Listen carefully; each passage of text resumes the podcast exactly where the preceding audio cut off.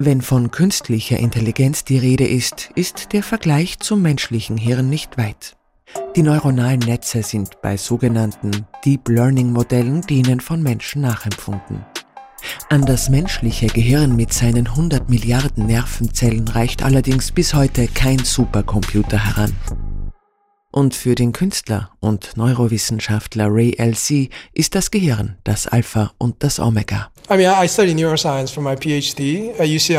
Ich habe für meinen Doktortitel Neurowissenschaften an der UCLA in Kalifornien studiert. Während meiner Forschung wurde mir bewusst, dass ein Teil des Gehirns, das Kleinhirn, die meisten Zellen im gesamten Nervensystem enthält. Es gibt sogar mehr Kleinhirn-Granulosa-Zellen als Sterne in der Galaxie. So viele Informationen sind dort vorhanden. Jede Person ist also quasi wie ein Universum.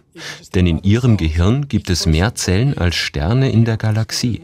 Das bedeutet, wenn man versucht, eine Person tiefgehend zu verstehen, könnte man gleichsam das Universum verstehen. What that means is like if you're trying to understand one person in depth, you can understand like the universe. 2017 wandte sich Ray LC von der Forschung ab und der Kunst zu. Denn das Studieren des menschlichen Gehirns reichte ihm nicht aus, um Menschen wirklich zu verstehen. Seine Methoden der Mensch-Maschine-Interaktion unterrichtet er auch an der Universität in Hongkong. Der künstlerische Fokus auf Schnittstellen, insbesondere auf die Mensch-Maschine-Interaktion und das Zusammenspiel von menschlichem Verhalten und Sein, spiegelt sich auch in seinem persönlichen Leben an der Schnittstelle zwischen China und Hongkong wider. Ich stehe zwischen beiden Kulturen. Ich bin in China geboren, aber meine Eltern kommen aus Hongkong und wir haben zu Hause nur Kantonesisch geredet. Meine Lebensgefährtin wiederum spricht Mandarin. Es gibt also die kantonesische Kultur, aber auch das Chinesischsein.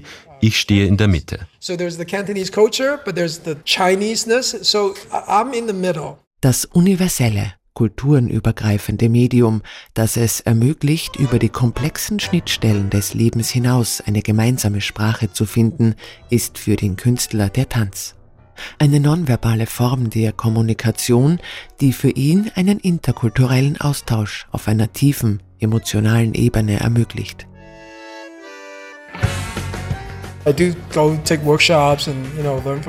Ich habe an vielen Workshops auf der ganzen Welt teilgenommen und später selbst in Hongkong, New York und Japan unterrichtet. Eine wichtige Erkenntnis ist für mich, dass jede Gemeinschaft oft einen bestimmten Tanzstil wie Salsa, Hip-Hop, Country oder Swing bevorzugt. Obwohl diese Tänze sehr unterschiedlich wirken, sind sie, wenn man sich tiefer damit auseinandersetzt, gar nicht so verschieden. Ein Ansatz, den ich deshalb verfolge, ist die Tanzfusion. Dabei verbindet man die Bewegungen aus einem Tanzstil mit der Musik eines anderen musikalischen Genres. Das passt in den meisten Fällen gut zusammen. Diese Art der Improvisation ist vergleichbar mit dem Wechseln zwischen verschiedenen Sprachen, nur in Form von Bewegung und Musik. Co-switching in language in the movement form of it with music. Im Jahr 2001 veröffentlichte die Musikerin Shakira das eben gehörte Lied Objection, das in der Musik sowie im dazu passenden Video die Elemente von Pop und Tango vereint. Zu dieser Zeit standen sowohl ihre Heimat, Kolumbien, als auch Mexiko symbolisch für die Problematik der Drogenkartelle. Berühmt für Maya-Tempel, farbenfrohe Feste, scharfes Essen und kleine Hunde. Chihuahuas ist insbesondere Mexiko auch berüchtigt. Sinaloa-Kartell, Tijuana-Kartell, natürlich Los Zetas oder einfach La Familia-Kartell sind nur einige der Kartelle, die das Land unter Kontrolle zu haben scheinen. Mit insgesamt rund 170.000 Beschäftigten sind Kartelle auch der fünftgrößte Arbeitgeber des Landes. Das hat der Mathematiker Rafael Prieto Curiel am Complexity Science Hub Vienna erstmals errechnet. I'm a mathematician from Mexico. I grew up there and most of my stories were mathematics. Ich stamme aus Mexiko, wo ich auch studiert habe. Dort habe ich dann auch fünf Jahre lang bei der Polizei gearbeitet. Nicht als Polizist, sondern als Mathematiker. Ich habe Modelle entwickelt, um herauszufinden, wie viele Kartelle es in Mexiko eigentlich gibt, wer gegen wen kämpft, warum es in unserem Land so viele Morde gibt. Der eine weiß, wie man zum Beispiel einen Schraubenzieher benutzt. Ich weiß, wie man Gleichungen anwendet. Some people know how to use a screwer, I know how to use equations. Als schlecht bezahlter Mathematiker bei der Polizei zu arbeiten, war dabei weder der Traumjob noch die erste Wahl von Prieto Curiel. Mit dem Doktortitel in der Hand zog es ihn zuerst in die Finanzbranche. Und ich habe es wirklich versucht. Ich habe für ein Finanzunternehmen gearbeitet, aber das hat mich nicht wirklich erfüllt. Und irgendwann hatte ich in der Nacht dann einen Traum über das Erbe, das ich hinterlassen würde. Im Finanzsektor bestünde es darin, reiche Leute noch reicher zu machen. Das konnte ich nicht mit mir vereinbaren. Ich möchte nicht in dem Wissen sterben, dass mein Beitrag nur darin bestand, die Reichen reicher zu machen. Wenn es Menschen gibt, die damit glücklich sind, dann freue ich mich für sie. Aber das war nichts für mich. Also habe ich versucht, andere Jobs zu finden. Die Suche nach einer Tätigkeit, die einen positiven Einfluss auf die Gesellschaft hat, führte den Mathematiker zunächst in die Welt der Spielwarenerzeugung. Aber auch dort fand er keine Erfüllung. And then I thought, well, okay, instead of making the rich guy richer, I just made the toy company sell a thousand extra. Aus irgendeinem Grund ging ich dann zu einem Vorstellungsgespräch bei der Polizei in Mexiko-Stadt. Ich erinnere mich, dass ich im zehnten Stock eines dunklen Gebäudes war, mich gefangen fühlte in engen Räumen, ohne Schreibtische, ohne Flure, ohne großes Gehalt, ohne viel Geld. Es gab nicht mal eigene Computer, ich musste meinen mitbringen.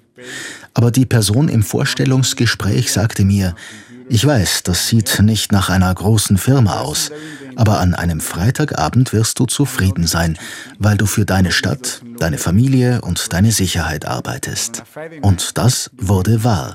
Ich blieb dort fünf Jahre und liebte es. Und wenn ich die Zeit zurückdrehen könnte, um meine Stadt sicherer zu machen, würde ich es tun. Mit mathematischen Modellen und Statistiken rückte Prieto Curiel fortan der Frage nach dem Ursprung von Verbrechen auf den Grund. Er analysierte Daten, trainierte künstliche Intelligenzen mit Informationen, um herauszufinden, wo Verbrechen am häufigsten passieren und welche Faktoren eine Rolle spielen und fand heraus, dass nicht etwa Banken oder Schulen, sondern vielmehr Bars Indikatoren für eine höhere Verbrechensrate darstellen. Die Intensität der Kriminalität hat sich innerhalb von 50 Metern fast dreimal erhöht, einfach nur weil eine Bar in der Nähe geöffnet war. Was die Modelle aber auch zeigten, Kartellen konnte man mit bloßer Polizeiarbeit keinen Einhalt gebieten egal wie viele Gefängnisse oder Beamtinnen und Beamten es gäbe. Denn zusammengenommen sind sie mit etwa 350 Menschen, die sie pro Woche neu anwerben, der größte Rekrutierer des Landes. Das bedeutet, selbst wenn wir jede Woche 400 Personen festnehmen würden, würden die Kartelle die Verluste einfach über mehr Rekrutierungen ausgleichen. Selbst wenn wir die Anzahl der Inhaftierten bis 2027 verdoppeln würden, würde die Gewalt zunehmen.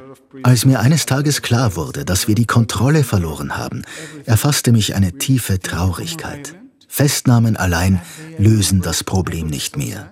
Wir müssen einen anderen Ansatz versuchen. Okay, we need to try something different. Rafael Prieto Curiel hängte seinen Polizeijob an den Nagel. Einmal mehr sollte die Mathematik helfen, um den scheinbar übermächtigen Kartellen Einhalt zu gebieten. Denn der oft genannte Kampf gegen Drogen allein reicht längst nicht mehr aus. Auch Schutzgelderpressung, Entführungen, der Handel mit Waffen, exotischen Tieren oder Mineralien sind Einkommensquellen der Kartelle. Today one of the biggest cartels is engaged in the avocado trail and in the lime trail. Eines der größten Kartelle Mexikos ist auch im Avocado- und Limettengeschäft aktiv. Bewaffnet mit Statistiken, und Daten über vergangene Morde, Bandenkriege und andere Verbrechen wandte sich Prieto Curiel der Forschung zu. Er entwickelte Computermodelle, die er mit den vorhandenen Daten fütterte. Ähnlich wie bei einem Strategiespiel konnte er so Abläufe und Dynamiken innerhalb der Kartelle nachbilden. Instead of fighting Godzilla or Cayman Destroyer City, you actually try to simulate the flow of individuals, the flow of criminals, where they can hide, Statt fiktive Monster wie Godzilla zu bekämpfen, analysiert der Forscher damit reale kriminelle Netzwerke und kann simulieren, wie sich Kartelle bei der Veränderung kleiner Parameter entwickeln. Würden Kartelle etwa nur noch halb so viele Menschen rekrutieren, gäbe es zwar immer noch Gewalt, sie hätte aber abgenommen. If recruitment is reduced by 50%, in five years Mexico is still going to be violent, but not so much. Selbst wenn die Rekrutierung bis 2027 auf Null sinkt, wird Mexiko immer noch gewalttätiger sein als die meisten Länder in Europa. Aber sie hätte abgenommen. Also müssen wir uns in unseren Bemühungen auf die Rekrutierung fokussieren. Mit Mathematik kann man Jugendliche allerdings nicht davon abhalten, einem Kartell beizutreten. Der Tatsache, dass eine 40-prozentige Wahrscheinlichkeit besteht, dass man in zehn Jahren tot oder im Gefängnis ist, stehen Medienproduktionen mit glorifizierten Darstellungen von Kartellen und ihren Mitgliedern gegenüber. Auf Streaming-Diensten gibt es erfolgreiche Serien wie Narcos oder El Chapo, in denen große Drogenbosse als attraktiv, erfolgreich und unternehmerisch dargestellt werden.